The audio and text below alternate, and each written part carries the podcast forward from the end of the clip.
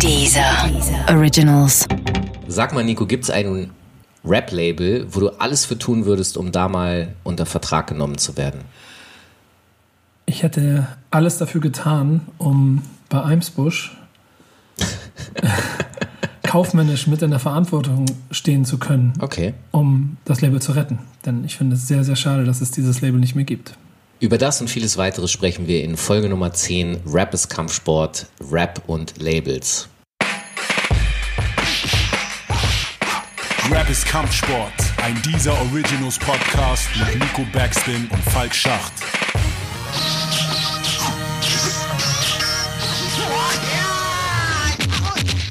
Du hast jetzt gerade gesagt, dass du bei Eimsbusch kaufmännisch gerne geholfen hättest in der Phase, als es sozusagen, die sind ja insolvent gegangen irgendwann. Ja. Was hättest du denn damals anders gemacht? Also, weil ich finde es einen interessanten Einstieg deshalb, weil das natürlich ein, ein Label war, was extrem wichtig war, extrem gut funktioniert hat und dann kackt es so ab. Und das ist auch so in dem Jahr, Def Jam Germany hatte auch damals Probleme. Ähm, und irgendwie hatte man das Gefühl, Deutschrap stirbt gerade hier unter unseren Händen weg. Ähm, Tim Renner, der damals Chef bei Universal war, äh, der hat, soweit ich das gerüchteweise gehört habe, ich habe da niemals eine Bestätigung für gelesen, aber er hat einen Signing-Stopp für Deutschrap ausgesprochen. Keine Deutschrap-Acts mehr signen. Und ja, alle haben gedacht, das war's. Jetzt können wir einpacken, jetzt müssen wir eine Ausbildung anfangen. Und ich glaube, das liegt so ein bisschen daran, weil ich zu der Zeit beruflich ja noch einen anderen Plan hatte und in einer kaufmännischen Ausbildung gesteckt habe. Und meine Hip-Hop-Liebe groß ist, ich ja nicht wirklich aktiv Rap-Karriere oder irgendwelche anderen Elemente quasi ausgelebt habe. Aber wie hättest du es gerettet? Mit was? Ja, Moment. Äh, und bevor ich dann die, bevor ich dann in die journalistische Bahn gegangen bin, war das naheliegend für mich die kaufmännische Seite. Ähm, eben weil sie halt mein aktueller Tagesalltag war, äh, mir vor Augen zu führen. Und das ist ja schon etwas, was man gerade, wir reden ja von der Jahrtausendwende, ähm, in der Zeit ziemlich oft und auch in den Jahren danach eigentlich noch immer ziemlich oft in Verbindung zwischen Rap, Rappern und Labels, Labelstrukturen und ihre Arbeit daran eigentlich in, in, in vielen Beispielen gesehen hat, dass sie, sie können gut rappen, sie können gut Leute entertainen, aber sie können, haben vielleicht nicht genug gute Leute um sich rum und kaufmännisch nachhaltig zu arbeiten. Und ich glaube, das wäre der Punkt gewesen. Denn ich bin mir ziemlich sicher, dass viele Labels in der Vergangenheit ähm, auch immer daran gescheitert sind, weil sie falsche kaufmännische Entscheidungen getroffen haben. Und der Mix aus Hip-Hop-Entscheidungen und kaufmännischer Entscheidungen ist, glaube ich, der, der heute der Schlüssel zum Erfolg ist. Definitiv. Ich frage mich trotzdem, wie du, also ob, ob du es hingebekommen hättest mit Chanel war damals, äh, hat glaube ich das Album gebracht. Mhm, da war Gangster Rap noch ein Tick zu früh. Äh, Den hätten wir zwei Jahre parken müssen. Oder eventuell sogar länger. So, ich überlege jetzt gerade, wer waren da noch? Guck mal, ich gucke jetzt hier gerade. Johnny Rewind, das war die Uptown Ranking damals. Schön auch alles in London gemacht. Mäßig, ich glaube, das war sogar eins der allerletzten Releases auf dem Label. Ähm, Sam, Sam Raga Band gibt's hier, also das war dieser, diese Reggae-Richtung. Ja, aber da geht, guck mal, das ist ja schon der erste falsche Punkt. Das ist der falsche Ansatz. Es geht ja nicht darum, wer war denn da und wer hat so das gerettet, sondern ich hätte ja Aha. gerne vorher schon in jeder Okay. Situation eine Entscheidung darüber getroffen, ob wir jetzt Mookie Marbles Moki Marbles wollte ich gerade sagen. ein, ein Deal in welcher Form auch immer geben, weil Hip-Hop immer ein ähm, Paolo 77. Ja, genau, weil, aber, weil es ist ja auch alles richtig. Und das ist ja, das ist ja das Problem und dann auch die bittere Erkenntnis aus der Zeit. Und das ist etwas, was, wo ich ja bis heute auch immer ein bisschen in Schmunzeln gerate, wenn Künstler mir davon erzählen, wenn sie selber Erfolg haben und dann ihre Jungs mit hochziehen wollen. Ja. Das ist etwas, was immer gewesen ist und was zu der Zeit genauso war. Denn auf einmal ist, bam, es knallt und dann kommt auf einmal Vorschuss und dann kommt Geld. Dann kommt Labelstruktur und dann macht man mit den Homies und den Kumpels auch nochmal Plattenverträge. Also, wir werden es wahrscheinlich final eh nicht äh, vernünftig analysieren können, was jetzt Ach, glaubst du nicht? Naja, sonst hätte ich da jetzt, also man kann das Fass natürlich aufmachen und die Frage stellen, ob jetzt diese Acts und die Releases des Label tatsächlich mit einem, ähm, einem besseren kaufmännischen Hintergrund Nee, wahrscheinlich, gesagt, wahrscheinlich hätte man die Phase überleben können. Vorher andere kaufmännische Entscheidungen treffen, dann ein bisschen gesettelter und vielleicht sich auch gesund schrumpfen und so weiter. Aber das ist ja eher auf einer, auf einer, auf der Basis, auf der es entstanden ist, auf der ist es ja am Ende auch wieder auseinandergegangen. Und es hat ja trotzdem einigen Protagonisten nicht geschadet. Man ist vielleicht ein bisschen längeren Weg gegangen oder so und dann kommt die Hip-Hop-Rezession dazu. Es gibt ja andere Beispiele wie, wie, keine Ahnung, Bossmusik oder auch, auch das, das, auch Deluxe Records von Sammy Deluxe oder, oder von Cool Savage Optik, wo man ja ebenso Probleme bekommen hat, kaufmännischer Seite, die dann noch mehr an der Entwicklung des Marktes gelegen haben und vielleicht nicht unbedingt an der Qualität der Künstler. Naja, das ist halt genau die Frage. War es der Markt? Waren es die, waren es die Künstler, wo es nicht so gut funktioniert hat? Waren es die kaufmännischen Entscheidungen? Es wird wahrscheinlich von allem etwas gewesen sein, aber ich meine, das Sava, es war ja auch so, dass die fast alle zur selben Zeit ihre Labels dicht gemacht haben. Optik, äh, Deluxe Records, Boss Music, ich glaube, das war alles im selben Jahr. Ich glaube, Agro folgte dann auch schon recht zeitnah. 8 oder so, glaube ich. Irgendwie in dem Dreh. Und da war ja auch wieder so ein bisschen Krisenstimmung, so nach der Devise, dass man sich auch gefragt hat, warum funktioniert das eigentlich nicht? Warum kriegen wir ähm, unsere Sachen nicht mehr in den Markt verkauft? Was, was würdest du sagen, woran könnte das liegen? Also Ganz simpel ein Wort Internet. Ein bisschen, weil dadurch, dass vor Streaming, wir reden ja noch davon, wo über verschiedene Plattformen Downloads quasi den Markt kaputt gemacht haben und physische Tonträger die Haupteinnahmequelle waren und auch keine Live-Gigs und sowas alles. Ähm, aber ich glaube auch, Mischung aus allem. Dieser Markt inklusive künstlerischer Einbahnstraße vielleicht, weil ein paar Jahre oder knapp ein, zwei Jahre später haben auf einmal andere Künstler gezeigt, dass du mit dem gleichen Markt auf einmal viel, viel mehr erreichen kannst, wenn du wieder innovativ bist. Das sind einfach die Wellen, durch die Deutschrap gegangen ist. Ich glaube, dass diese, dieses Problem, dass du, wenn du Musik verkaufen willst, gut in den Markt bringen willst, du beide Seiten professionell brauchst, die ist etwas, die Deutschrap echt 20 Jahre lang lernen musste mit, und bitter mit Lehrgeld bezahlt hat. Weil das geht, das geht in die Anfänge. Das ist auch, äh, ich meine, MC, es gibt so viele Geschichten darum, wie der eine sich gut oder nicht gut behandelt gefühlt hat, aber glücklich war, da jede Struktur, die wir damals hatten. Nirgendwo war irgendjemand glücklich. Da. Und das liegt ja jetzt nicht nur automatisch am Künstler oder automatisch am Label, sondern vielleicht auch daran, dass man zu der Zeit nochmal lernen musste, wie macht man überhaupt GEMA-Abmeldung? Wie ist überhaupt. Was ist das überhaupt? Was ist eine GEMA-Anmeldung? Wie muss man überhaupt mit Steuer arbeiten? Was ist sinnvoll kalkuliert? Ist es, ist es smart, 20.000 Vinyl zu pressen? Wenn man, hat man überhaupt den Markt dafür? Und solche Dinge. Ne, das ist halt, was ich so spannend daran finde, ist ja auch, welche Funktion so ein Label hat. Also, welches sie früher hatte und welches es heute hatte, weil da hat sich ganz viel gewandelt durch das mhm. Internet natürlich, was du gerade ja auch angesprochen hast. Und also ich habe halt auch so Sachen erlebt, dass das sind ja große Unternehmen, die wollen Geld verdienen. Natürlich gucken die deshalb auf die Zahlen. Ähm, gleichzeitig muss ja aber auch eine Sensibilität für ihren Markt da sein, weil sonst könnten sie auch Klopapier verkaufen. Das heißt, es muss eigentlich so ein eine Verbindung, ein Radar in die Popkultur da sein, weil das ist deren Business. Und da habe ich oft genug den Eindruck gehabt, dass irgendwie das nicht verstanden wird und dass man die Funktion eigentlich, wie soll man sagen, ähm, Sachen dann abzulehnen, äh, dass das zu stark ist und dass man vielleicht andere Gründe hat, Sachen abzulehnen. Also sprich da von von Ressentiments gegenüber diesen Asis und, und dann vielleicht auch noch äh, Migrationshintergrund und so, weißt du? Ja, aber das ist ja etwas, was über die Jahre quasi ein Prozess war, der sich erst entwickeln musste wenn du, wenn du an die ganz Anfänge, gehen wir Anfang der 90er mal zurück. Mhm. Da hat Musikindustrie selber Hip-Hop noch nicht verstanden. Mhm. Im, Im Grunde, wir reden ein bisschen in der Pauschali Pauschalisierung. Ja, ja. Hatten keine Ahnung davon, fanden es auch nicht cool. Schwierig auf jeden Fall. Ja, genau. Und damit auch kein Gefühl für die äh, Empathie, für die, für die Entwicklung Null. in der Szene, innerhalb dieser Szene gehabt. Null.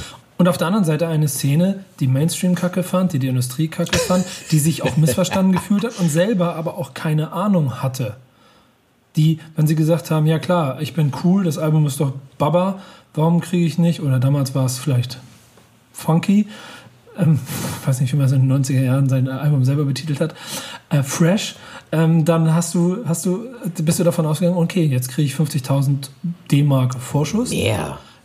Ja. Ich rede ja noch da von. wurden ja noch ganz andere Kurse gezahlt. Ja, aber ganz, ich rede ganz vom Anfang so, so. Und dann, du bist vielleicht sogar noch in die Hip-Hop-Struktur und so, gar nicht unbedingt Major, sondern auch, und du willst, und du, ich brauche jetzt mindestens erstmal 50.000 Euro, 50.000 D-Mark Vorschuss. Das habe ich ja auch verdient. Ob du überhaupt das wert bist, ob deine Platte überhaupt die ist oder ob es halt die Platte ist, die halt keiner dann am Ende gekauft hat. Diese ganzen Erfahrungen hattest du ja auch gar nicht. Und ich glaube, das ist etwas, was sich bis heute erst langsam entwickelt hat. Heute haben wir Anno 2020, 2019, ich würde sagen so seit den letzten fünf Jahren, an allen Positionen Leute, die Hip-Hop verstanden haben, die Hip-Hop gelebt haben, die vielleicht Hip-Hop sind, aber auch die kaufmännische Seite verstehen und Künstler, die andersrum verstehen, wie die andere Seite funktioniert. Und deshalb geht es wahrscheinlich auch genauso durch die Decke.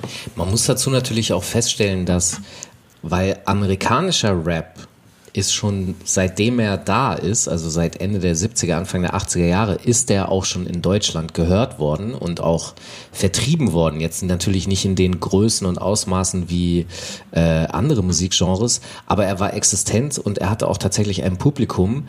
Aber, und das ist auch so ein Punkt gewesen, als deutsche Rap-Szene darauf zu reagieren und einen Sound zu haben, der auch von der Professionalität her draußen wiederum gut funktionieren könnte, war auch schwierig, musste erst aufgebaut werden. Ähm, das ganz klassische Problem der 90er Jahre ist zum Beispiel die Suche nach dem Bass. So, das heißt, ähm, Du hat, warst konfrontiert mit einer Kultur, die Rock geprägt war. Rock ist ein Musikgenre, in dem die Gitarren, also die Mitten, sehr weit vorne und laut sind. Und Hip-Hop ist einfach Bass, das heißt Tiefen. Und jedes Mal hattest du mit so einem Rockmischer das Problem, dass der nicht verstanden hat, wie der das mischen soll. Das klang immer kacke. Und wenn du es selber gemischt hast, klang es auch kacke, weil du zwar, du, du hattest eine Wunschvorstellung, aber du hast keinen Peil gehabt, wie du da hinkommst.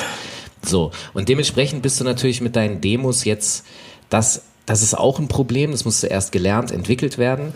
Aber zum Beispiel 1998 ähm, habe ich an der Platte mitgearbeitet ähm, mit dem Label Mercury, das glaube ich heute irgendwie hinten zu Universal noch irgendwas. Die Marke ist da irgendwo wahrscheinlich noch verortet. Und der A&R da, der hat im Studio, wir sitzen da, dann sagt er zu mir, weißt du, Deutschrap, da wird niemals was gehen. Damit kann man kein Geld verdienen. Du musst zu viel, äh, du hast zu viel Kosten und so und das funktioniert alles nicht. Nicht so, wie meinst du das? das ich verstehe das nicht weil da war schon ja langsam der Aufstieg zu sehen. Äh, und er meinte aber, nee, also Samples zu bezahlen und so, das ist alles crazy und außerdem interessiert es auch niemanden so richtig. Und dann habe ich, ich muss immer wieder, seit 20 Jahren, immer mal wieder an diese Person denken und was die heute eigentlich dazu denkt. Und? Äh, ich weiß es nicht. Ich müsste es tatsächlich rausgoogeln und dann mal eine E-Mail schreiben. Es geht mir nur um den Punkt so. Ähm, es ist bestimmt jemand, der sagt, ja, das habe ich damals schon gesehen, oder? Und das ist halt so, dass das, ja, kann sein. Aber diese, diese Abneigung gegenüber äh, der Musik bei den Labels, die hielt ja auch noch lange an. Also, das kann man so ein bisschen sehen, weil natürlich Hip-Hop, Deutschrap gezwungen war, eigene Strukturen aufzubauen. Groove Attack war da eine sehr, sehr große Hilfe. Deswegen hatten die so starken Marktanteil irgendwann, dass die drei Major-Labels hier in Deutschland gesagt haben, Moment mal, das, das geht aber so nicht. Ähm, wir brauchen das und dann versucht haben, Rapper zu sein, weg zu sein und die alle gesagt haben, ey, warum soll ich das Geld von dir nehmen, was ich alleine genauso gut verdienen kann. Da ist ja, da muss man immer ein bisschen aufpassen. Da sind ja noch verschiedene Stufen dazwischen. Wenn wir, wenn wir in den 90ern äh, vom Modell wieder reden, wo, ich will das jetzt schnell machen, ich will nicht so viel in den 90ern rumgrabbeln, aber um es mal klar zu machen, da war es halt große Industrie, erkennt den Musikmarkt, da kommt Hip-Hop, das ist ein Thema, okay, die heißen Fantastische Vier, die funktionieren super, bam, haut man drauf, die da knallt und das funktioniert. Aber warte, das finde ich sehr interessant, weil lass mich das einmal kurz einschieben, weil die Fantastischen ja, Vier lösen tatsächlich so ein einen ersten Hype aus und die Labels haben Bock, äh, auch mitzuverdienen. Was sind die ersten Reaktionen, die sie machen? Es gibt zwei unterschiedliche Antworten äh, von weiblichen Duo-Rapperinnen, die Songs haben, die der da heißen, ja. die total scheiße sind. Also das heißt, sie versuchen erstmal und das ist lustigerweise fast ähnlich in Amerika, dass sie versuchen irgendwie mitzuspielen und das mit diesem Allmann Kartoffelhumor mäßigen Zeugs gerne dann werden, dann merken sie so, wir brauchen irgendwie schon so die richtigen Leute, dann packen sie Geld raus, labern denen aber wieder rein. So, was natürlich auch äh, nicht zum gewünschten Ergebnis führt. Und dann treffe ich meinen 98er A&A. Das ist ja die Stufe, die ich meine. Am Anfang ist Hip-Hop da, versteht sich, da ist irgendwo ist in der Mitte immer Erfolg und die sind so weit voneinander entfernt wie zwei verschiedene Planeten, wie man nur sein kann. Und über die Jahre nähert man sich an. Und dann kommen die Punkte, dass vielleicht ja auch durch, durch Struktur und dadurch, dass dann Hip-Hop-Dudes angefangen haben, Praktika in, in Major-Labels zu machen Ja. oder Junior A&Rs geworden sind und dann dort die ersten Erfolge feiern konnten und irgendwie in der Lage waren, zumindest mal das ein oder andere Thema zu platzieren. Und dann Def Jam Germany entstanden ist und man versucht hat, an einer Stelle vielleicht nochmal jemanden zu kriegen, der zumindest ein bisschen mehr Hip-Hop-Ahnung hat als ja, Moment, ich weiß schon, was du sagen willst. Es ist ja am Ende auch gescheitert. Aber ich rede ja von den Versuchen erstmal. Und dass man immer wieder versucht hat, sich anzunähern und irgendwie Lösungen zu finden, um aufeinander zu kommen. Aber es hat halt nie ganz funktioniert. Genau, weil man es nicht verstanden hat. Ja. Weil man hat gesehen, guck mal, diese kleinen Indie-Firmen, da geht irgendwie was. Dieses Eimsbusch, warum verdienen die Geld und so? Mhm. Und For Music, okay, das war ja immerhin schon bei, bei Sony zu dem Zeit, also, ne?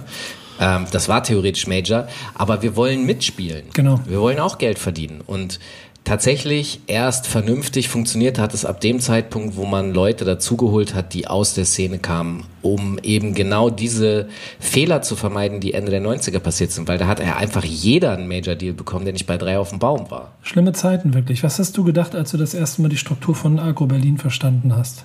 Nichts. Ich, ich verstehe die Frage noch nicht ganz. Was ist an der Struktur jetzt außergewöhnlich? Ist das gerade ernsthaft deine Gegenfrage? Wir reden über Labels und äh, Agro Berlin ist in sich die Erklärung dafür, wie du ein Rap-Label erfolgreich führen kannst. Ach so, das du meinst, das ist allererste die- Mal in der Geschichte von Deutschrap. Du meinst, dass es die Aufstellung, die Teilung gibt zwischen dem einen, der kaufmännisch eher aktiv ist, dem künstlerischen und Ja, einfach der Fakt, dass es Leute gibt, die Ahnung von der ganzen Scheiße haben oder zumindest die Mechanismen und ähm, ähm, Strukturen so verstehen und so aufstellen können, dass man ein Label aus Hip-Hop heraus erfolgreich führen kann. Okay, ja, Also du hast es offensichtlich nicht so empfunden. Doch, aber ähm, jetzt weiß ich, was du meinst. Also ja, da waren sie die Ersten, weil wenn man sich die alle Indie-Labels vorher anguckt, hast du natürlich das Problem, dass die irgendwann alle gescheitert sind. Ja. Und das hat sehr wahrscheinlich eben auch sehr viel mit diesen kaufmännischen Entscheidungen zu tun. Ähm, sprich also Know-how und Erfahrung. Äh, und da hatte, wobei man da auch zugeben muss, dass natürlich Groove Attack, die ja schon jahrelang die kaufmännische Erfahrung hatten, da natürlich äh, sehr gut zur Seite gestanden haben. Aber du musst ja auch erstmal als Hip-Hop-seitig diesen Partner finden, der sagt, okay, wir haben die Idee, wir wollen das so machen und Partner sagt, ja, okay, cool, lass, machen wir so. Ich vertraue euch, das machen wir, das funktioniert.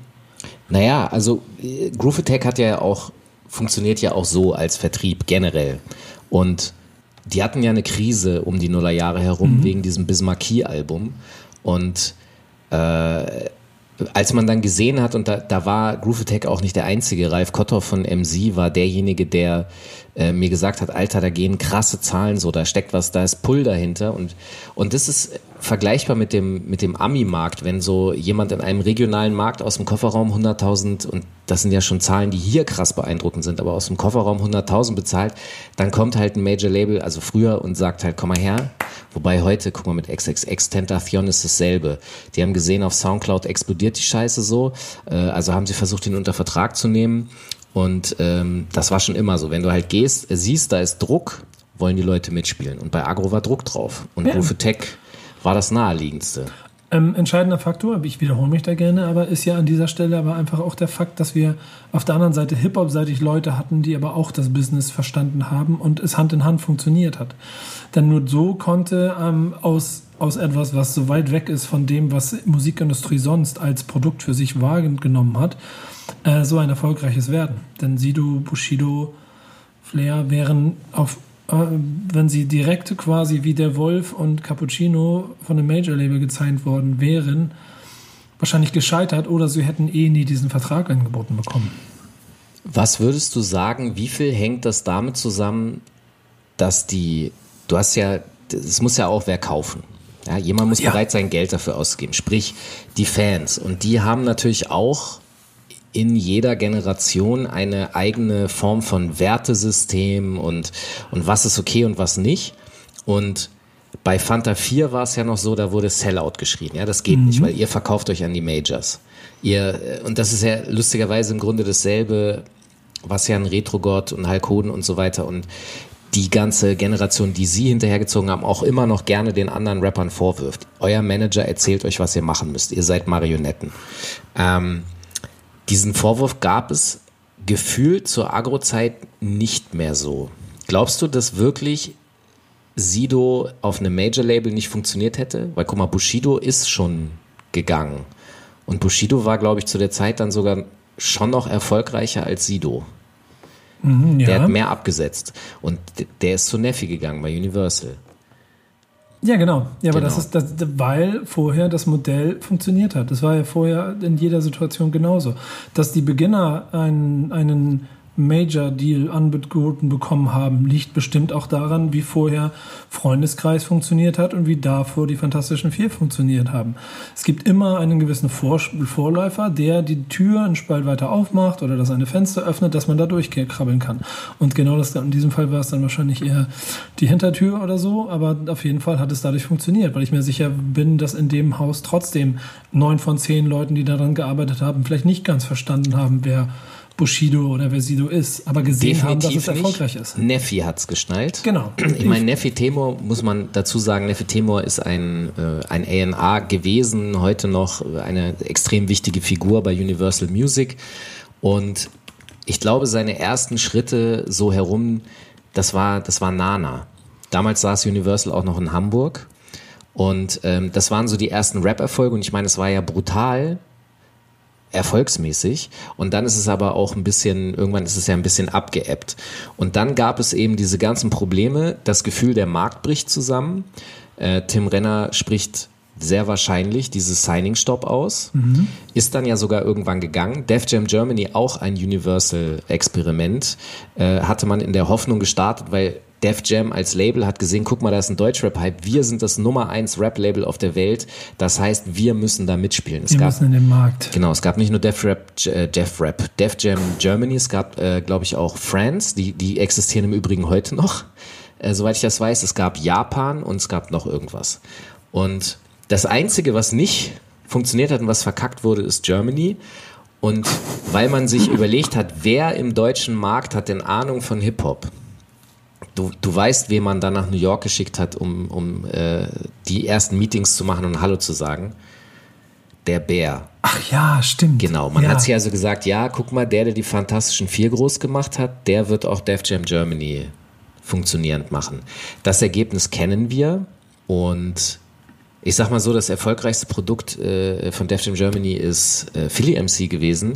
Der hat als, soweit ich das weiß, als einziger da so Geld verdient. Alle anderen haben eher äh, das Label gekostet. Ja. Also hat man es irgendwann dicht gemacht. Es gab nochmal so eine Release-Offensive zum Ende, wo man so 12 Inches rausgeballert hat. Um die Verträge aufzulösen. Ja, und auch um zu gucken, vielleicht, also so zu testen, wen können wir denn vielleicht versuchen zu pushen.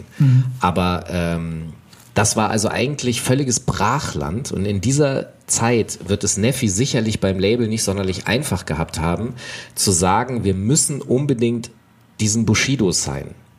Und ich weiß auch, dass er selber immer wieder sich die Frage gestellt hat, macht das jetzt Sinn? Kann ich das machen? Kann, soll ich das hier intern durchboxen oder soll ich, ist es eigentlich zu risikobehaftet? Ich habe mich nämlich zu dem Zeitpunkt auch mit ihm mal getroffen und wir haben uns genau darüber unterhalten. Er hat mich gefragt, was halte ich vom Bushido? Was denke ich? Wie kann, kann das funktionieren? Geht das weiter? Wird das größer, kleiner? So diese, darüber haben wir geredet. Und ich meine, am Ende hat er recht behalten. Die ganze, der Rest ist History, den kennen wir ja alles. Aber ähm, Das ist schon eine sehr wichtige Entscheidung gewesen und eine sehr Ja. weitreichende auch für wahrscheinlich vieles, was danach passiert ist. Aber, und das ist ja der Gag, als Bushido funktioniert hat, wa was haben die Majors als nächstes versucht? Sie haben ganz viele Bushidos gesigned. Massiv, der Tide Over Shoulder 250.000 Euro Deal oder waren es 500? 250, ich glaube ich. glaube damals ja. Genau. Guido Schulz äh, steckte dahinter, derjenige, der äh, Tomek auch Ende der 90er, das, das hat ja noch funktioniert in dem, in dem Hype und Hip-Hop-Büro Berlin wurde ja gegründet.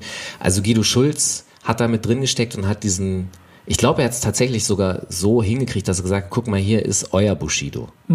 Genau das. Und dann aber Erwartungshaltung auch nicht funktioniert. Und, und da wieder so Major-Labels, äh, das ist ein schwieriges Feld, wie können wir damit arbeiten?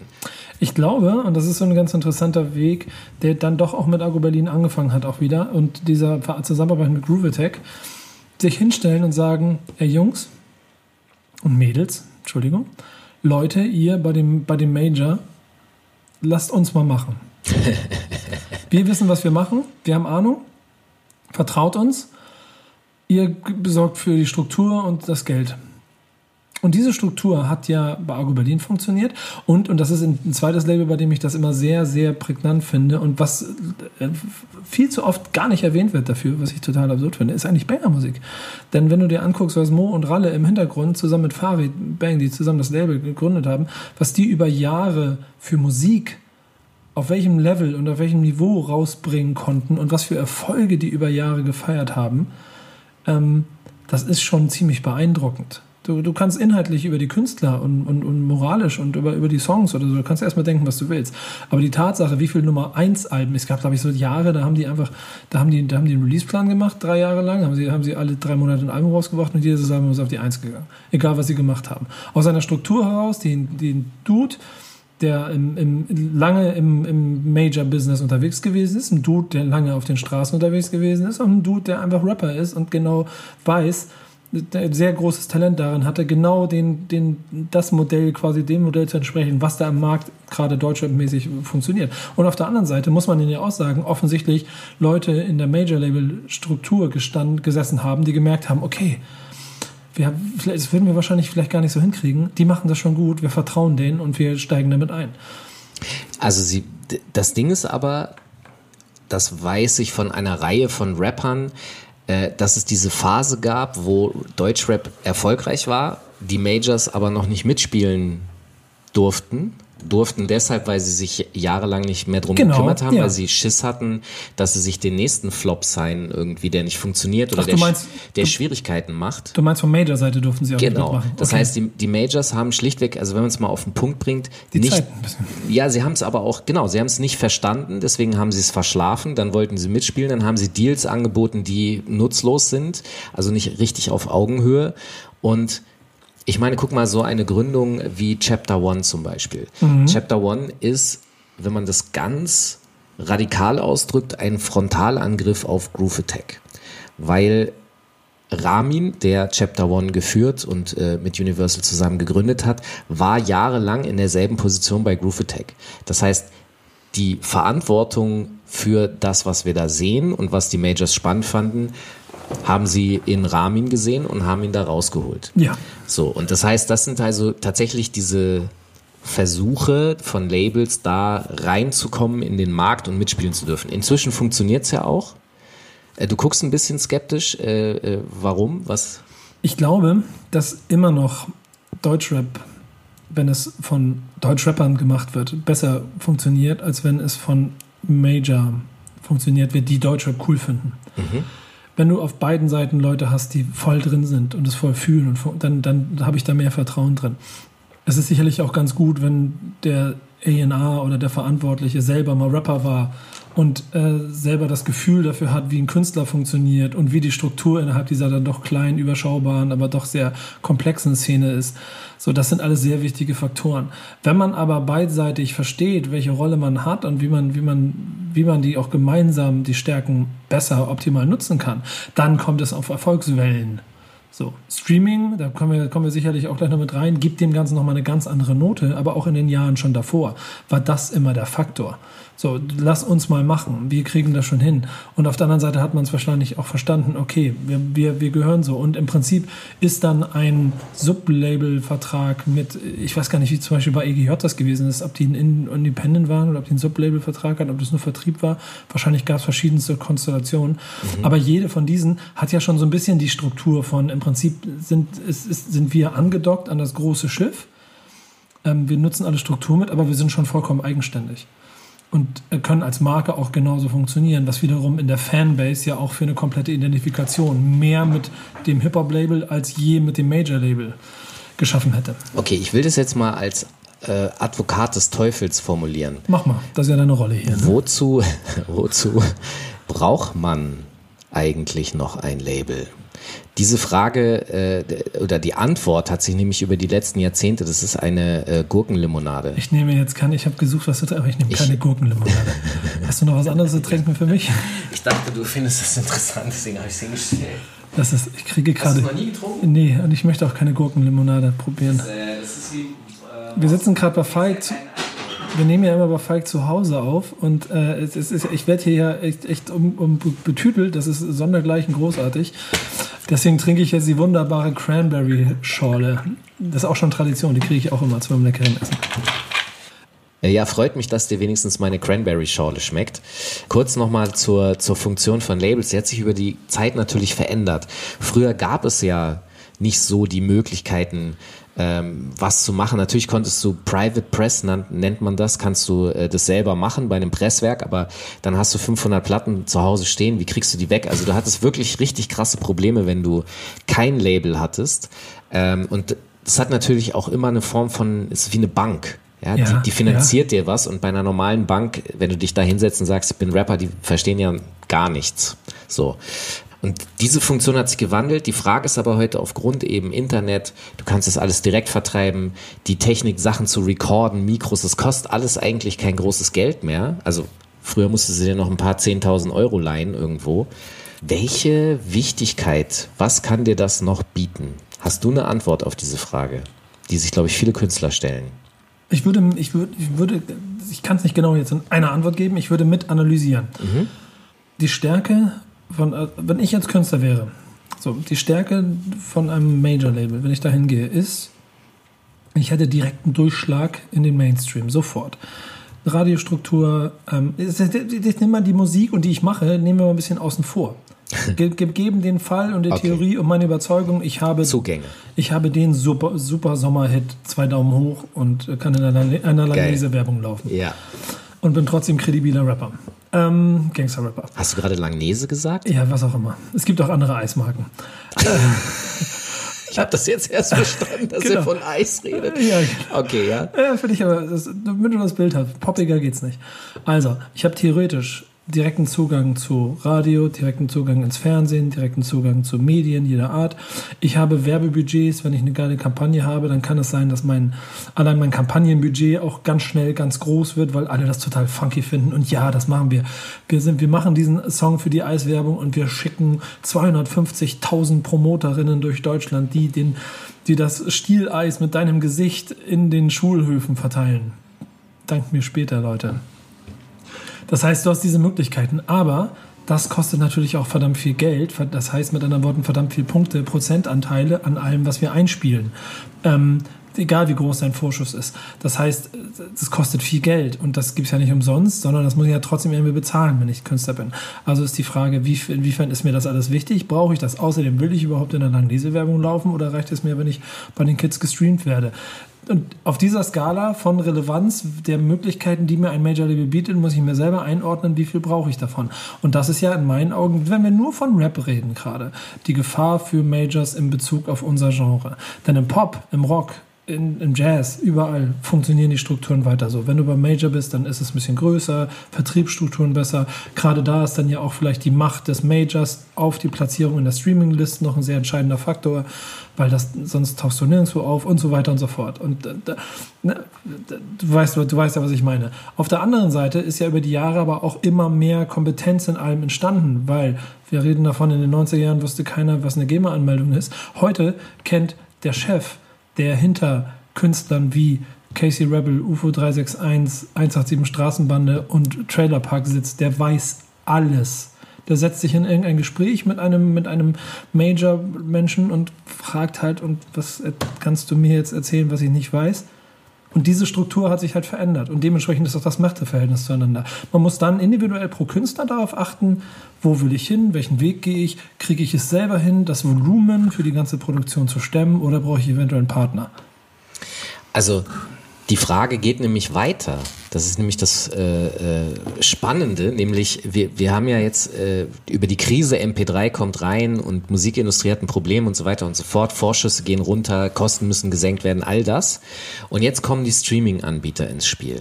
Und die Streaming-Anbieter, die Frage ist ja eigentlich, wer wird der Erste von denen sein, der anfängt auch Künstler zu sein? Das, das ist natürlich, wir, wir reden hier über Hochmusik, politische und wirtschaftliche Zusammenhänge und Problematiken, weil das natürlich im überhaupt gar keinem Interesse bei den Majors ist, ja. die aber natürlich den Backkatalog lizenziert haben und wenn die das zurückziehen, haben die Streaming-Anbieter ein Problem. Aber wenn man sich das mal jetzt anguckt für zum Beispiel Film, ja, Streaming Wars, die die äh, da am Horizont auftauchen, deren wir jetzt Zeuge werden. Es kommt jetzt Disney mit Filmen.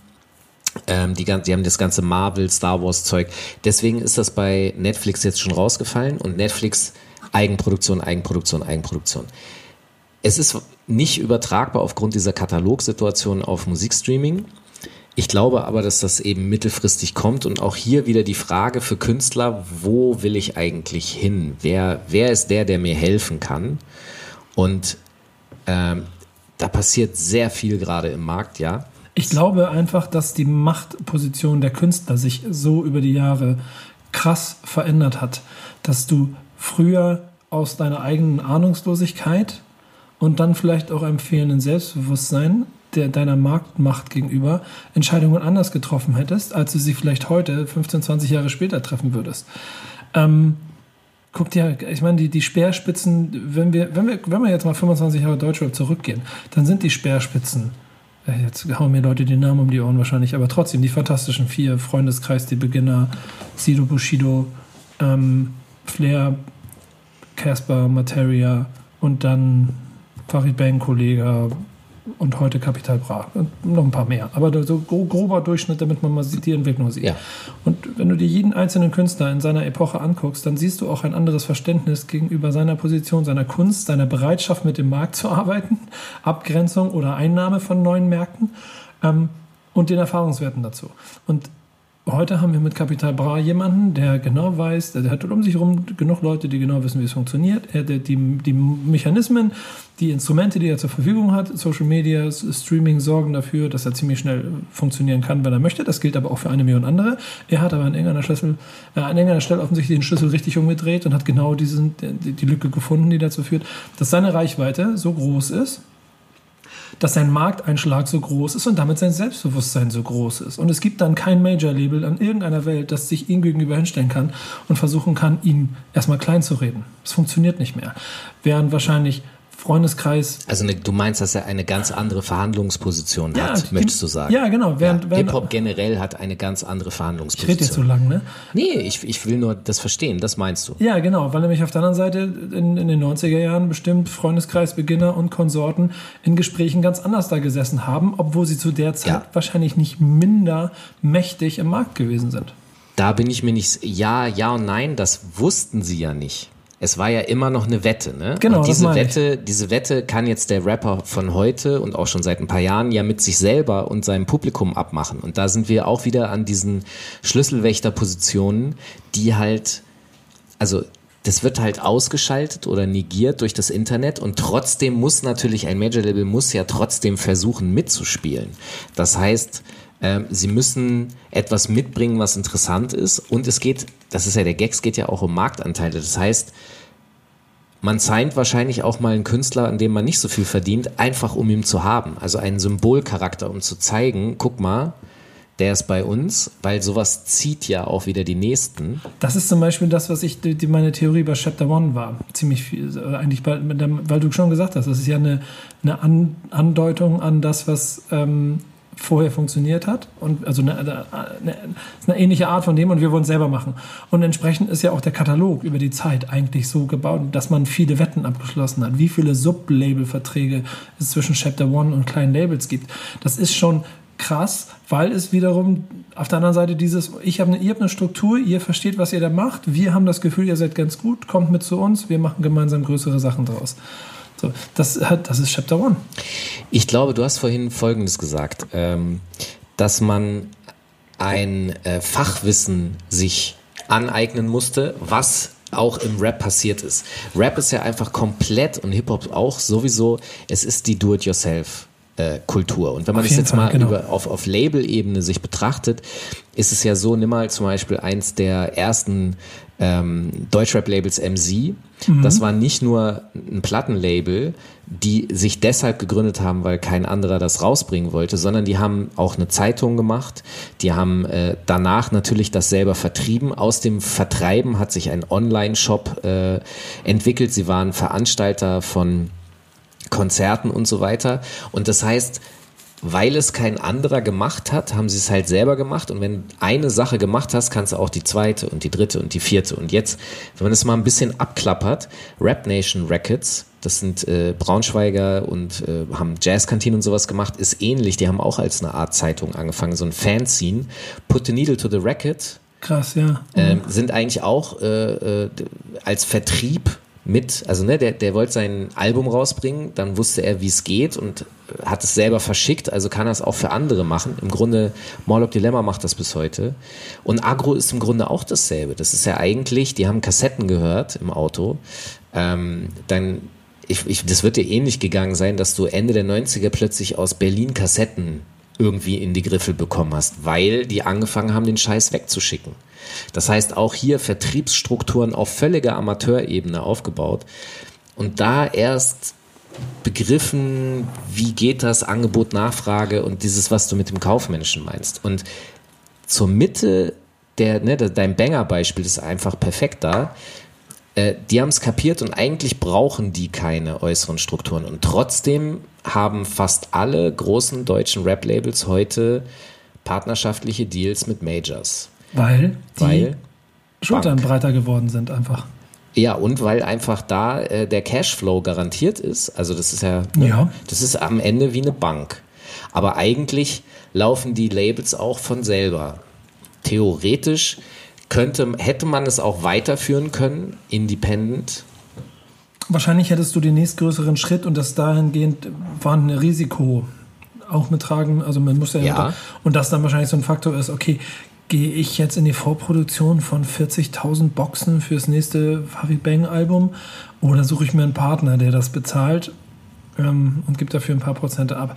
Das sind alles so Faktoren. Das ist jetzt ein bisschen Spekulation. Ich kenne jetzt die Vorträge dann nicht im Detail. Nee, ich will nur auf Folgendes hinaus. Wenn du dir das mal zum Beispiel in Amerika anguckst, wie die Labels da auch strukturiert sind, dann fällt einfach auf, dass sehr, sehr oft das eigentlich kleinere Strukturen sind, die zwar angehängt sind an Majors und das auch dann für die funktioniert, weil sie einen Geldfluss haben, aber die eigentliche Arbeit, ja. Nee, nee, mach weiter, mach weiter. Ich, nee, ich, ich wollte nur ankündigen, dass ich. Wie der Satz zu Ende geht, weißt du eh schon. Ja, ja, genau. Ich habe nämlich sofort gerade den Gedanken gehabt, den ich jetzt was vergessen habe. Aber es gibt ja noch einen zweiten Faktor, wenn du USA und Deutschland vergleichst. Was jetzt in Deutschland jetzt erst passiert. In den USA war es schon als, als Tupac als Biggie, wer auch immer, als sie an den, an den Markt gekommen sind und irgendwas gemacht haben, ähm, da muss ich gestehen, bin ich in den Strukturen der Labelstrukturen damals nicht ganz so firm. Aber da war ja auch viel Indie immer dabei und Leute aus der Szene, die schnell verstanden haben, wie es funktioniert. Der, der Einschlag ist da halt ungleich größer, weil wenn du schaffst, dass Run DMC einen Hit machen und die Leute es haben wollen und das irgendwie noch Indie ist, dann erreichst du gleich so viele Menschen, dass du gleich so viel Geld verdient hast, dass du gleich so viel Macht hast, dass du gleich den nächsten Schritt machen kannst. So, und ein Tupac und, und vor allen Dingen Shook Knight, da wird so, so clever gedribbelt worden sein, dass ziemlich schnell du, du machst die Augen ein bisschen, verkneifst sie, korrigiere mich, aber mein Bauchgefühl sagt mir so ein bisschen, dass auf jeden Fall schneller eine größere Macht entstanden ist, weil auch gleich eine ganze Welt sich dafür interessiert hat. Und letzten Satz nur, und das ist heute ja langsam erst so, dass Deutschrap-Labels wirklich so stark und so mächtig sind, weil das einzelne Stück, was sie machen, so erfolgreich ist, dass der, dass, weißt du, dass die Marktpräsenz so krass ist, dass du gar nicht mehr drum herum kommst. Früher war es Nische. Nehmen wir doch mal Chimperator die standen ja vor der Entscheidung, ob sie mit Crow, äh, ne, weil da standen alle Schlange, es gab mit allen Meetings und es stand halt zur Debatte, macht man das jetzt auf dem Major oder behalten wir das bei uns? Sehr gutes Beispiel. Ich kann mich noch genau an die Situation erinnern, wo ich die Jungs für eine Backspin Cover Story getroffen habe, bevor das alles losgegangen ist. Zu viert gesessen und wir beide kennen die seit 100 Jahren. Die, die, die Liebe und die, diesen Enthusiasmus in die Sachen, die sie, die sie hatten und wie sie das da reingesteckt haben und immer mit dieser kurzen Diskussion darüber, kriege ich das überhaupt hin und nebenbei mache ich noch einen Beruf. Das Label stand ja eigentlich, das war ja die haben ja überlegt, das dicht zu machen. Und äh, ich glaube, Basti, also der einer der Chefs, hatte schon normale Arbeit. Der war Angestellter äh, bei einem Modelabel. Ja, es die war ja- waren eigentlich schon, da war schon Finish. Ja, sie haben ja das auch, das muss wir müssten eigentlich auch nochmal darüber reden, wie der Begriff Label in Deutschland überhaupt benutzt wurde. Merkt ihr das gleich mal, weil da gibt es genügend Beispiele, wo man das auch noch unterschiedlich betrachten kann. Aber hier ist es ja halt so, das ist schon so eine schwammige, wir haben ein Konstrukt, es funktioniert, da passieren Dinge drüber, aber eigentlich so ganz läuft es nicht. Und auf einmal kommt dieser Junge um die Ecke und sorgt dafür, das ist halt, das ist wirklich wie der Sechser mit Zusatzzahlen, ne? Und ich bin mir nicht mehr ganz sicher, wie sie, aber sie haben es ja selber gemacht. Mit Groove ne? Attack war dann. Mit Groove Attack als für, genau, so. Und einfach das erfolgreichste Stück ähm, Deutschrap-Geschichte der Zehner, glaube ich, würde ich sagen. Oder zumindest am Anfang. Also auf jeden Fall eine dieser, eine dieser goldenen Sterne. Definitiv zu dem Zeitpunkt, da, da, da ging nicht viel mehr. Bringen wir es auf den Punkt. Ja. Der Künstler alleine hat, glaube ich, vier Labelbosse äh, auch glücklich gemacht. Er hat dafür gesorgt, dass die Strukturen bis hin zu Shimperator Live und einmal das ganze Konstrukt so bis heute Genau. steht und wächst. Du hast über Marktmacht gesprochen. Das heißt, Chimperator hatte zu dem Zeitpunkt natürlich dann, also nachdem das erste Album eingeschlagen ist, äh, natürlich eine wahnsinnige Marktmacht auch. Genau. Ja, das heißt, die konnten theoretisch, egal wo die hingegangen sind, die Tür ging auf und, und äh, jemand hat mit dem Geldbatzen gewedelt, behaupte ich jetzt einfach mal. Da erinnere ich mich noch daran, habe ich mich mit Basti mal, das kann ich sicherlich erzählen, in so einer kleinen ruhigen Minute darüber unterhalten, dass er meinte, ey, ich, mein ganzes Leben lang fahre ich durch Stuttgart und an dieser einen Halle vorbei. Und nur weil wir jetzt diesen Künstler haben und ich habe da nie was gemacht und so und auf einmal werden hier alle Türen geöffnet und es passiert nur und jetzt gehört uns diese Halle einfach so für die nächsten, ich glaube, da ging es um drei Termine hintereinander oder irgendwie sowas. Er meinte, das ist absoluter Wahnsinn, was, was da entstanden ist. Wo ich aber darauf hinaus will, ist, Crow ist jetzt Indie für sich selber sozusagen. Und Chimperator, wie, würdest du denn das jetzt einschätzen? Also vorher stand es kurz vor der Schließung, dann hat man diese, diese krasse äh, Markt. äh, wie man das nennen will, Erfolg. Und, und jetzt ist es aber weg und etwas ähnlich Großes ist bisher zumindest noch nicht in, in Sicht. Ich behaupte einfach mal, das ist alles gesund, das funktioniert, die haben sich auch verbreitert und andere Standbeine, also da gibt es keine Probleme, die stehen nicht vor der Schließung wie damals. Aber was glaubst du, macht das im Eindruck von außen, ob nun von Fanebene oder von Business-Ebene in Bezug auf Chimperator, was das Bild betrifft? Weil diese Bilder haben sehr viel damit zu tun. Ne? Wer will mit dir was, wieso, weshalb machen? Also ich glaube, da gibt es zwei Ebenen. Das eine ist die B2B, das andere ist die B2C, also, also Geschäftsebene oder Consumer-Fan-Ebene. Die, Ich gehe fest davon aus, dass die Geschäftsebene schon aufgezeigt hat, ähm, oder da hat man ein Verhältnis zueinander, ob man mit den Jungs gut zusammenarbeiten kann oder nicht. Das heißt, wenn es ein Thema gibt, das funktioniert, dann hat man gleich eine gewisse Vertrauensbasis und man hat seine Ansprechpartner. Das Netzwerk wird nicht schlechter geworden sein. Das heißt, auf der Ebene muss man sich wahrscheinlich keine Gedanken machen. Und B2C, und das ist eine hervorragende Überleitung zu dem anderen, wo es mir nämlich eben noch darum geht, ist Label und, und Logo von Label und so, die Identifikation damit, die ist ja mal so, mal so. Und ich glaube jetzt nicht, dass Shimperator ein Label war, auch in der Vergangenheit, das so eine Fan-Armee hatte, die nur dem Label hinterhergelaufen sind, die fanden den Künstler cool. Aber das Label ist halt vielleicht wie ein Trademark, wie, wie, wie ein Gütesiegel oder sowas alles. Während es zum Beispiel bei EGJ einfach ja Armeen gab, die auch dem Label hinterhergelaufen sind. Oder Agro Berlin. Oder Grüße an Kongo. ja, oder früher, früher äh, auch Eimsbusch zum Beispiel oder irgendwie sowas. Vor Music ja schon wieder was ganz anderes, da war es auch anders. Aber German Dream ist da für mich ein super Beispiel. Das Label ja nicht immer gleich Label war. Weil Echo hat gesagt, ich gründe ein Label, das nenne ich German Dream und dann nehme ich alle Leute drauf. Und ich, also mich würde mal interessieren, ob er überhaupt jemals und wenn ja, zu welchem Zeitpunkt er eine Labelanmeldung gemacht hat für German Dream. Ich glaube, es gab nie eine. Ähm, Weißt also ich weiß, ich weiß, dass auf jeden Fall sehr viel auf Handschlagebene passiert ist, weswegen es diese Entwicklung, die man beobachten konnte, also dass Künstler gehen und woanders auftauchen, äh, ja relativ oft passiert ist. Und das hängt einfach damit zusammen, dass die nicht in vertraglichen Strukturen festhingen, sondern das immer ähm, ha Hamburger Kaufmannsgeschäfte, weißt du, Handschlag. Genau, der Handschlag. Auf der anderen Seite kannst aber, kann man aber schon sagen, dass sowas wie German Dream, und da gibt es in der, in der Geschichte bestimmt noch ganz viele andere Labels, ja schon natürlich auf so einer Handschlagbasis, aber dann weniger auf einer kaufmännischen Struktur funktioniert haben, sondern irgendwie auch als ähm, Movement sich verstanden haben. Echo mit German Dream steht da ganz vorne. So. Aber das finde ich sehr spannend, weil ich nämlich das Gefühl habe, dass sich in den letzten Jahren ähm, die Bedeutung der Labels für die Fans anfängt aufzulösen. Ja, würde ich auch sagen. Woran würdest du das festmachen? Am gesamten Konsumverhalten. Es geht ja schon damit los, kurzer Ausflug, dass heute Songs größer sind als Künstler. Das heißt, der Künstler ist gar nicht mehr so wichtig, sondern der Song ist erstmal geil. Dann versucht man danach den Künstler zu bekommen und wo der ganze Kram rauskommt, das interessiert keinen mehr.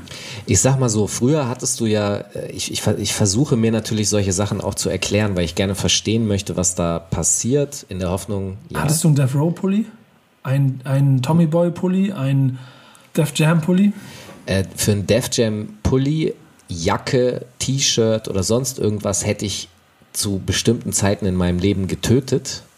Ja, genau. Ähm, und, und das ist genau der Punkt, nämlich diese, du hattest ja, ob du nun CDs hattest oder Schallplatten, das ist ja ein optisches Medium, auf dem man ein, äh, ein Label transportieren kann, nicht nur über den Namen, eben auch über ein, ein Logo, eine Grafik.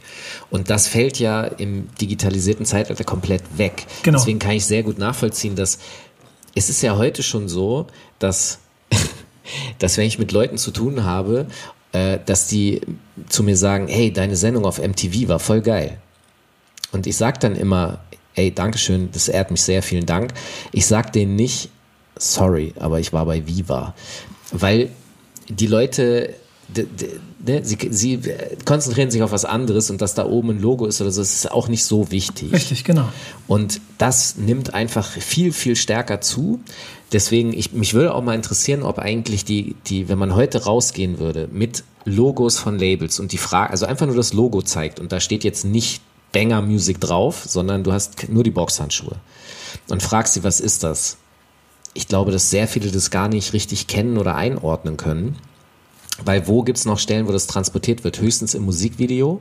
Genau, ja. Ja, wenn, aber viele konsumieren, glaube ich, inzwischen auch Musikvideos dann einmal und danach läuft die YouTube-Liste potenziell ja, irgendwie auf Play und bei den Streaming-Plattformen ist es ja auch nur so ein, es ist ja klein alles. Du kannst es nicht mehr so nachvollziehen. Und ich glaube, dass sich das deshalb so ein bisschen diese Labelbindung wiederum auflöst. Ich glaube, das funktioniert allerhöchstens noch dadurch, wenn Künstler das wirklich proaktiv in ihre Texte packen und damit dann die Identifikation als Crew. Als Name, den als man mal so gehört hat, ja. So, also Kollege mit äh, Alpha Empire hat das auch ziemlich stark versucht klarzumachen, dass das ein Movement ist. Was hältst du denn zum Beispiel von dem Sublabel von Banger Music? Du hast sie vorhin schon angebracht. Ich genau. habe das, als sie das gegründet haben, hatte ich so, ich habe mich natürlich gefragt, warum machen die das?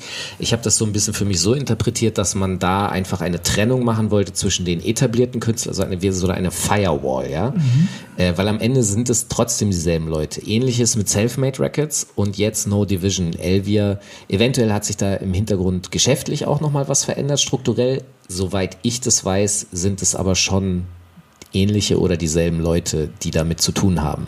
Also warum passiert das? Was würdest du sagen? Die Frage musst du ja mal den stellen. Ich kann, ich kann, nur spekulieren. Ich glaube aber schon, dass da irgendeine künstlerische Abgrenzung der entscheidende Faktor ist. Ähm, AON haben auch sowas gemacht, ne? Die haben ja, diese, genau. Genau.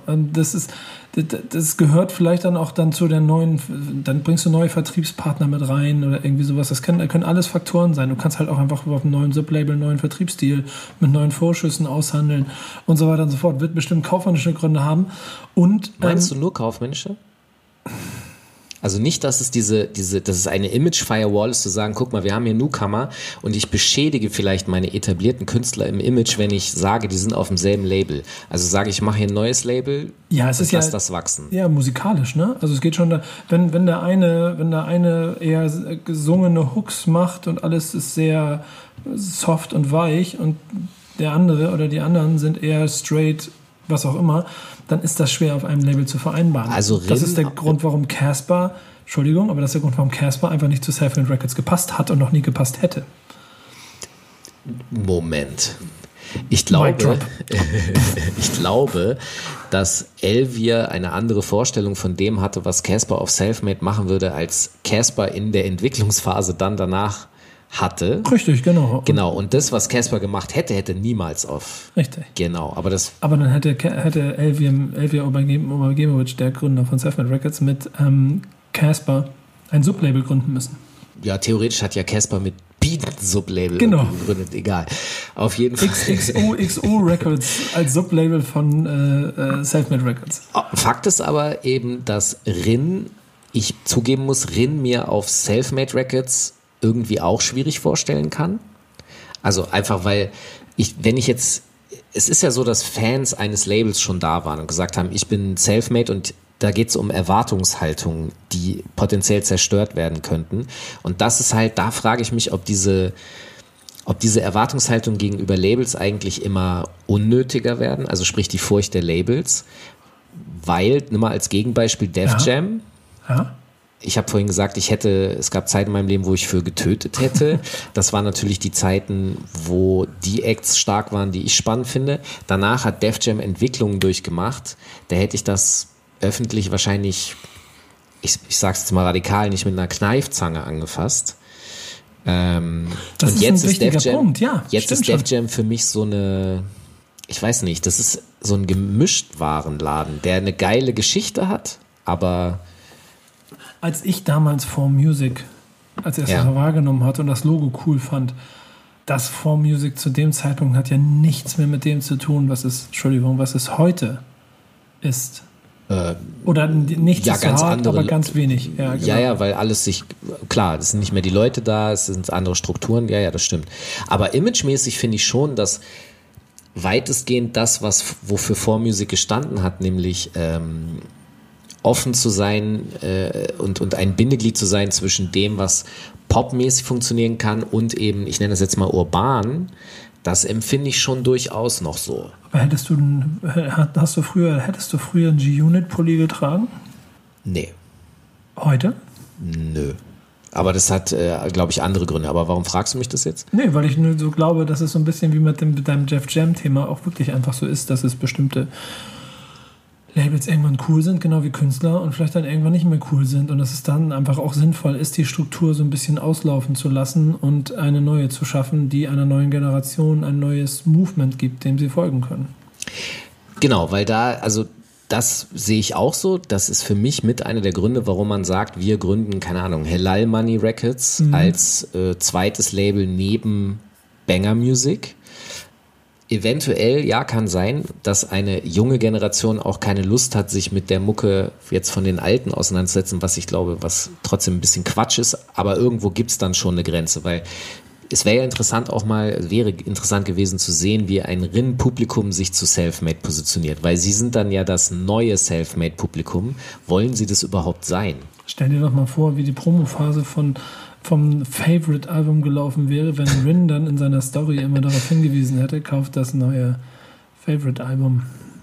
Und die 257 Schwierig. das 257 das den Feature-Part auf dem Rim-Album gehabt hätten oder wer auch immer bei wem Tour.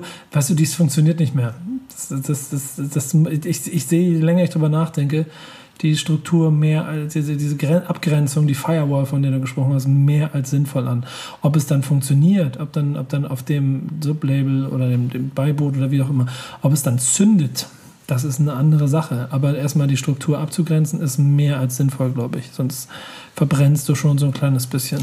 Und wenn wir jetzt zu den Major Labels zurückkehren, die haben natürlich Millionen von Sublabels. Äh, äh, ich habe vorhin von Mercury gesprochen. Ich weiß nicht mal, ob das aktiv ist, aber ich bin mir sicher, dass eines, ich glaube, Universal das auspacken könnte, wenn sie es bräuchten. Also Jive zum Beispiel ist ja so ein Beispiel, das in Deutschland nach knapp 15, 16, 17 Jahren wieder zurückgebracht wurde. Jive hatte mal Anfang der Nullerjahre Curse unter Vertrag und Britney Spears und NSYNC gleichzeitig. Und äh, aber in Deutschland eben Curse. Und jetzt ist es zurückgebracht worden. Und wer, wer waren damals die ersten Signings? Ähm, Oli Bagno, Namika, FA und noch irgendwas. Erfolgreich ist es, glaube ich, mit anderen Künstlern geworden. Also Namika ist irgendwann durch die Decke gegangen. Das, ist lustig. Aber das gehört zu Sony, ne? Das ist interessant. ja, das gehört zu Sony. Das ist interessant. Tim Bensko. Tim Bensko ist äh, ein Riesenthema für die gewesen und im Grunde steckt da eine Person, eine Agentur, ein Label dahinter, ähm, eine Figur wie Konrad Sommermeier, der, ich glaube, Guerilla heißt seine Agentur, da ist auch Motrip irgendwie managementmäßig oder irgendwas aufgehängt. Den ganz aktuellen Stand weiß ich da nicht. Aber ähm, hier siehst du ja, dass ein Major-Label sich auch überlegt, okay, pass auf, wir machen was Neues und dann packen wir aber da auch eben ein Label drauf. Es ist trotzdem Major. So. Ähm, und früher gab es aus der Hip-Hop-Szene natürlich wahnsinnige Bedenken gegenüber dieses, diesem Major-Ding, weil es immer hieß, du verkaufst dich aus und du machst, was die dir sagen. Du bist die Marionette. Glaubst du, dass das im Indie-Sektor erstens weniger das Problem ist? Ich glaube, dass generell diese Frage danach vollkommen irrelevant Heute, ist. heute, das Ja, ist genau. richtig. Ich, ich, das stimmt aber nicht ganz, weil es gibt, also die kritischen innerhalb des Hip-Hops, die existieren noch, sie sind nicht mehr so viele, aber sie sind da, die sehen das durchaus immer noch so. Also so die Echthalter, nenne ich sie auch gerne. Ähm, die sehen das auch schon so. Der ganze Rest ist äh, weitergefahren. Karawane ist weitergezogen und was denn? Ich habe gerade mal den Wikipedia-Eintrag von Universal Music Group Labels aufgemacht. Ja, wie viel? Dicker, was ist denn hier los? Ja, weil die alles eingekauft haben. Deswegen drei große gibt's ja noch. Interscope, Gaffen, Ja, alles. AMM und darunter Aftermath, Shady, F2, Maloof, Top Dog, Dreambull, Steamline, SM Entertainment, Sure Tone, Weapons, Zone 4, Conlive, Tropical und so weiter, Konichiwa. Ja, Millionen von Labels. Und das, das ist nur Interscope. Dann geht es weiter bei Capital Music Group, Capital, Blue Note, alter Schwede, G-Money, G-Unit, G-Note, G-Unit Film. Dicker. Das ist ja, also ist mir noch nie so bewusst geworden. Public Republic, da ist Cash Money Content, Cash Money Records. Young, Young Money ist da nicht, interessant. Ähm, Def Jam, Good Music, alle da. Alles, alles Major. Alles Major. Deswegen sind es halt, ne, Universal, Warner und äh, Sony die drei größten Labels der Welt, ähm, die eben entscheiden, was wie wo passiert. Wobei ich kann mir nicht vorstellen, dass sie alles immer nach oben melden müssen. Das heißt, die äh, Divisions, die es da gibt, werden natürlich Einzelentscheidungen treffen. In Deutschland gibt es offensichtlich Vertigo, Polydor und die ganzen Universal Music. Dann Urban Records noch dazu. Ist interessant. Genau, es sind auf jeden Fall Monsterunternehmen. Ja, Entschuldigung, ich, hab, ich bin deswegen- hier, habe mich hier gerade ein bisschen drin verloren, weil das total Deswegen, spannend ist. äh, deswegen kann ich mir das schon vorstellen, dass das halt aus Rap-Sicht durchaus auch immer noch kritisch gesehen wird, weil, also du sagst zwar, dass den Fans das egal ist, ja, das stimmt. Ich glaube aber, dass die Rapper heutzutage auch viel bewusster sind. Nicht nur, dass sie sich über ihren eigenen Wert bewusst sind, sondern dass sie halt auch, ähm, wenn sie sich vereinnahmen lassen, dann eben natürlich nur für den richtigen Preis. So. Ich glaube, dass die tatsächliche Machtstellung von Künstlern und damit das verschobene Kräfteverhältnis zueinander gar nicht mehr so, dass also keine Angst vor dem bösen Major macht, sondern eher diese Frage auf, was brauche ich eigentlich wirklich? Wofür Genau. brauche ich die? Und dann nicht Wofür brauche ich? Ja. Genau. Und Wofür brauche ich ein Label? Und wenn, und wenn ich der Meinung bin, ich brauche die, dann mache ich das. Und wenn ich sie nicht brauche, dann mache ich es einfach erstmal selber. Weil das Verrückte ist ja, also die, die Zwischenstufe hatten wir ja schon mit Groove Attack, sprich, dass du einen Vertriebsdeal hast, das heißt, die Labelarbeit liegt bei dir selber und du hast vorhin von den Zugängen gesprochen, die können funktionieren, aber die müssen auch nicht immer funktionieren, weil sonst würde das ja bedeuten, dass auch einfach jeder Major Act knallt, Ja. was er nicht tut. Und du hast ja natürlich noch folgendes Problem, wenn du bei, wenn du selber dein Indie-Label bist, dann bist du dein eigener Act und du kümmerst dich um dich selber. Wenn du bei einem Indie-Label bist, das vielleicht drei Acts hast, dann bist du einer von dreien. Wenn du bei einem Major bist, kannst du in die problematischen Umstände natürlich gelangen, dass du einer von zehn, von 20 oder irgendwie sowas bist. Und dann gibt es ja das Problem mit den Release-Plänen. Und wenn du nicht schnell genug bist und deinen Termin vielleicht nicht schaffst, weil du künstlerisch noch an deinem Produkt weiterarbeiten willst und noch zwei Monate länger brauchst, dass dann dir eventuell in einer Major-Struktur gesagt werden kann, okay, nee, tut mir leid, dein Slot ist weg, dein nächster Slot ist in 18 Monaten. Also, das sind jetzt Horrorszenarien, die wir hier auf, heraufbeschwören. Macht aber Spaß. Es macht Spaß, aber der, der Punkt ist einfach, das ist eben genau die Hauptfrage, die sich heute ein Künstler stellt und stellen muss. Welchen, was brauche ich eigentlich? Welchen Sinn hat das? Weil heute hast du natürlich so viele Möglichkeiten wie noch nie zuvor. Früher waren die Indie-Labels diejenigen, die das gemacht haben, was die Majors sich nicht getraut haben, nicht verstanden haben oder keinen Bock hatten. Mhm, genau. Ähm, heute hast du aber so viel Expertise, so viele Möglichkeiten, ähm, Vertriebs, du kannst ja Online-Handel und alles, äh, also deine 500 Platten müssen nicht bei dir stehen, die, kann, die können auch bei Amazon irgendwo nebenan stehen und die verschicken das und so. Also du hast so viele Möglichkeiten und trotzdem bemerke ich bei vielen, gerade jungen Künstlern, immer noch, diesen klassischen Traum aus eigentlich der Vergangenheit, so, also als wären die gar nicht im Hier und Jetzt, ich will unbedingt einen Deal. Ich will gesigned werden, weil das offensichtlich immer noch eine Auszeichnung darstellt. Aber ja? kann ich dir, glaube ich, relativ gleich erklären. Gerne. Denn die Struktur, ähm, von der wir die ganze Zeit sprechen, die dazu führt, dass. Nimmt dir Arbeit ab. Genau. Und er ist einfach wirklich so. Du, und du, du meinst, sie sind faule Schweine. nee, sie haben einfach keine Ahnung. Kein Bock. Ja, kein Bock, Schrägstrich, keine Ahnung. Und das ist doch auch gut so. Wenn ich wirklich guter Künstler bin, du, du bist in einer Struktur anders über die Jahre geworden, vielleicht bist du es früher auch schon gewesen. Ich du, war genau so, ich war ein Trottel. Ja, du, du, du denkst ja auch, äh, vielleicht auch manchmal zu viel, aber du denkst vielleicht an alle Ebenen dabei. Wenn du ein wirklich großer Künstler bist, dann denkst du vielleicht in gar nichts anderes, sondern denkst, äh, äh, guck mal, ich habe dieses Genie-Interview, das ich geführt habe. Du kannst, du kannst von ihm denken, was du willst und ob das vielleicht alles stimmt, was er sagt, also auch vielleicht. Aber als er diesen Satz gesagt hat, ähm, ich habe keine Ahnung, wie viel Geld auf welchem Konto habe. Ja, der stimmt. Ich, ich habe Leute, die gucken sich meine Kontoauszüge an. Und wenn du den, den Typen dir weiter anhörst, dann kannst du ihn verstehen als einen Typen, der einfach nur an die Kunst denkt, weil Ja. er den Raum und den Rahmen hat. Und das Gleiche hat Shinny wahrscheinlich gemacht, als er nur ein paar Euro hatte und mit seinen Jungs an der Tanke sich Sachen geteilt hat oder jetzt halt viel Geld hat und damit im Prinzip den, diesen Ruherahmen, Zeit ist Geld, also kannst du dir das kaufen und du bist einfach frei von allem, musst dir keine Gedanken machen. Aber du brauchst als Künstler diese Typen an deiner Seite, die eben genau sich diese Kontoauszüge angucken und die Verträge. Das bedingt natürlich auch ein Vertrauensverhältnis. Ja. Äh, und sagen wir mal so, auch oft genug mitbekommen, dass Künstler, äh, Connections, Verbindungen, Verträge, Träume explodiert sind. Also ich, wahrscheinlich mehr als nicht. Ach, das passiert ja immer noch jede Woche eigentlich. Ne? Vor kurzem mal wieder eine Künstlerin Unique. ihr Album verschoben, weil es offensichtlich noch rechtliche Streitereien gibt. Genau, weil Wertfrei, aber da gibt es Konflikte. Ne, sie sagt halt, äh, 100 Tracks hat sie recorded, aber sie kann sie nicht rausbringen, äh, weil es eben offensichtlich Konflikte gibt. Und ich sag mal so, ich habe oft genug auch von Künstlerseite schon solche Sätze gehört wie, ja, aber es hat doch ein Anwalt drüber geguckt. Und dann denke ich immer und sag dann auch, äh, okay, das heißt ja nur, dass alles legal ist. Aber das heißt nicht, dass es in deinem Interesse ist. Und Genau. das ist nämlich so, äh, so ehrlich muss man dann sein, wenn der Anwalt jetzt nicht dein Kumpel ist oder du vorhast, mit dem 20 Jahre zusammenzuarbeiten und er deswegen anders agiert, guckt er einfach nur, ob es legal ist. Und wenn wir mal ein bisschen deutsche Geschichte durchgehen, wir beide und ohne Namen zu nennen und mal die nächsten, letzten 20 Jahre uns überlegen, es gibt schon den einen oder anderen Kandidaten, dessen Name häufiger gefallen ist, von dem man weiß, dass er ähm, businessseitig an der einen oder an der anderen Stelle mit dabei gewesen ist und überall immer so ein bisschen es zu Problemen gekommen ist. Während es auf der anderen Seite auch Jungs gibt, die gewissenhaft von A bis Z ihr Ding gemacht haben und auch heute noch verlässliche Partner sind. Und ich glaube, die Partnerwahl, wie du schon gesagt hast, ist dann auch ein sehr entscheidender Faktor Ja. für den Erfolg eines Künstlers, gerade heute. Ich meine, guck mal, das ist ja auch nicht anders am Ende des Tages, äh, wenn du äh, ne, bei einer Firma arbeiten willst, musst du ein Bewerbungsgespräch, da guckt theoretisch die Firma, ob sie Bock auf dich hat. Ich bringe Genau. bringe mal so ein Beispiel, ähm, ob man sich vorstellen kann, mit einer Person 14 Tage auf einem Segelschiff zu verbringen, weil das halt auf engstem Raum ist.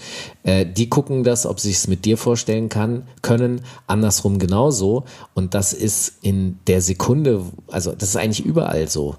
Kannst du mit den Leuten äh, was anfangen? Ist das Vertrauen gerechtfertigt? Wie ist der Leumund? Und so weiter und so fort. Es gibt aber heute ja auch noch die Basis, die dann überall gefunden wird, okay, der Typ mir gegenüber ähm, von Straßenlabel XY und sein Künstler, das sind alles Jungs, denen würde ich nicht über den Weg trauen. Und ich hatte Angst, mich auf deren Straße und in deren Viertel zu bewegen. Und ich möchte eigentlich gar nichts mit denen zu tun haben.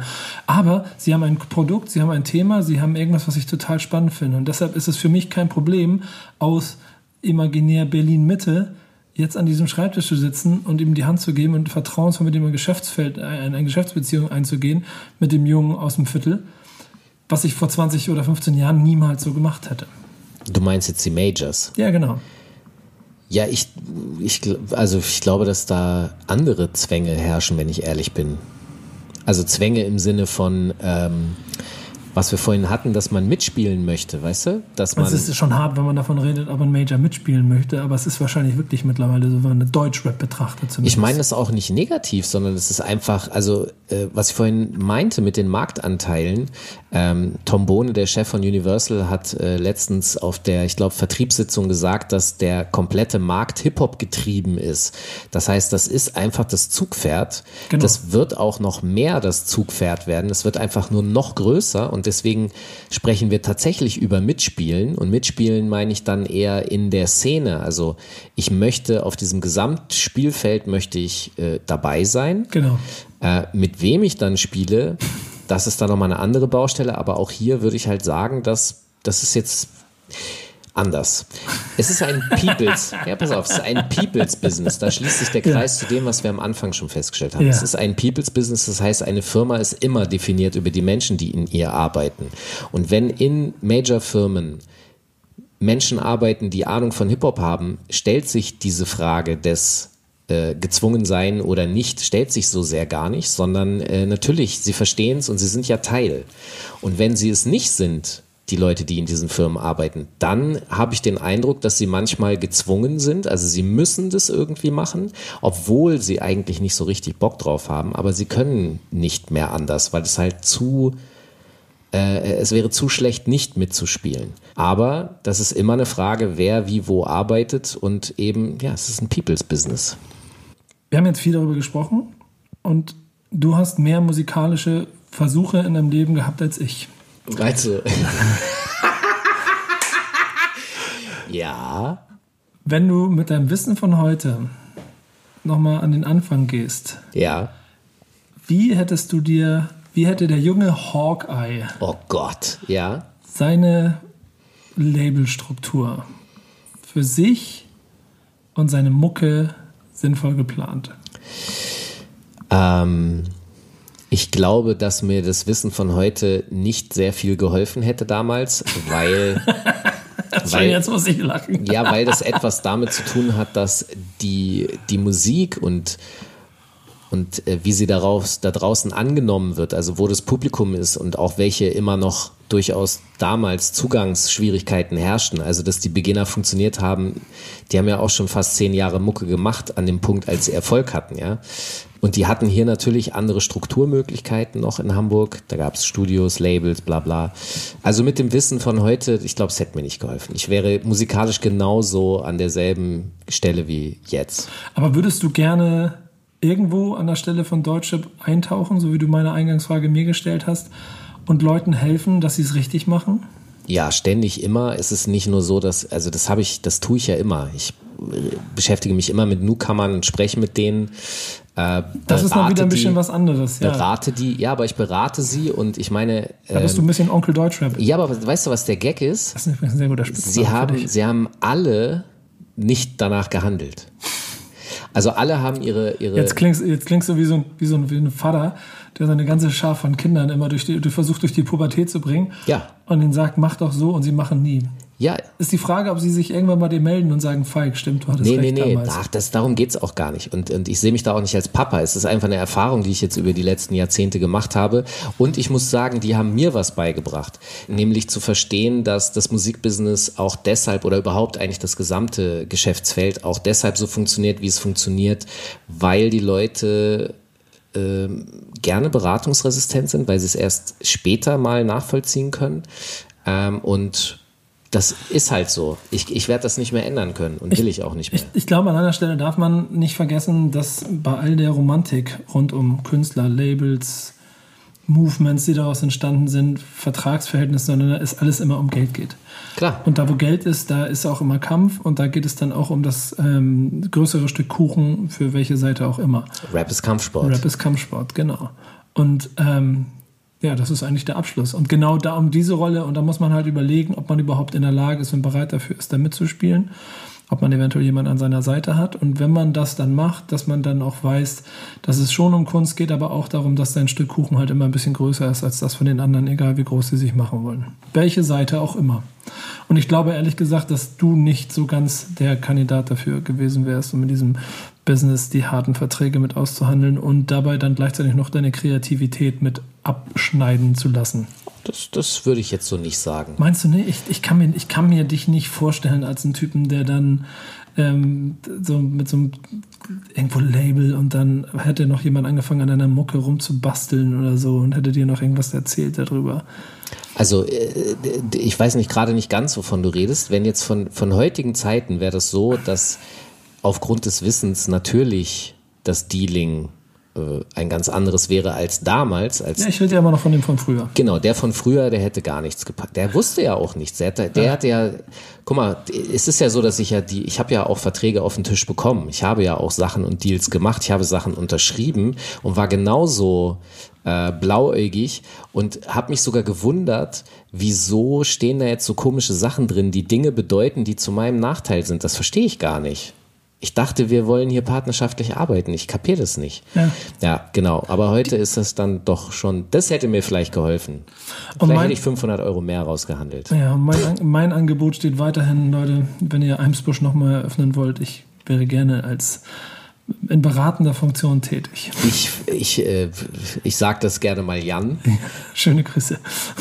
Der, ich glaube, der hat, der hat noch die Markenrechte und alles. Es, es existiert sozusagen theoretisch. Es, es, hat mich auf jeden Fall wieder getriggert, als er auf dem äh, Sammy Deluxe Geburtstagsbash da in, in einer, in einer, in einer Dings-Arena. Ich habe dich gesehen auf einmal den Mongo-Klicke-Pulli rausgeholt hat. Da, da ist mein Herz höher geschlagen. Ich habe hinter dir gestanden, wie du hinter ihm gestanden hast und du bist äh, da, da, ich, da, du hattest so einen kleinen leuchtenden Kranz um deinen genau. Kopf. Du warst ganz schwer begeistert. Es war einer von den kleinen vielen Fan-Momenten, die man ab und zu mal hat. Und das war genauso. Da habe ich mich sehr drüber gefreut. Da war sehr, sehr viel Jugend wieder rausgekommen. Danke, Falk. Dank dir. Das war Rap ist Kampfsport über Rap und Labels und Labels und Rap und was auch immer. Nächste Folge kommt bald. Wir machen eine kleine Pause. Bis dahin schreibt uns äh, auf allen Portalen gerne euer Feedback. Sagt uns, was ihr von der ersten Staffel gehalten habt. Äh, und dann gehen wir mit Elan und Feuer in die zweite und vielleicht auch mit einer ein oder anderen Veränderung. Schreibt uns auch gerne Vorschläge für die zweite Staffel, wenn euch Themen besonders interessieren. Äh, das interessiert uns nämlich besonders. Genau, da freuen wir uns sehr drüber. Bis dahin macht's gut. Abonniert fleißig dieser, denn das braucht ihr, damit ihr uns hören könnt. Dann freuen wir uns alle. Bis bald. Macht's gut. Ciao.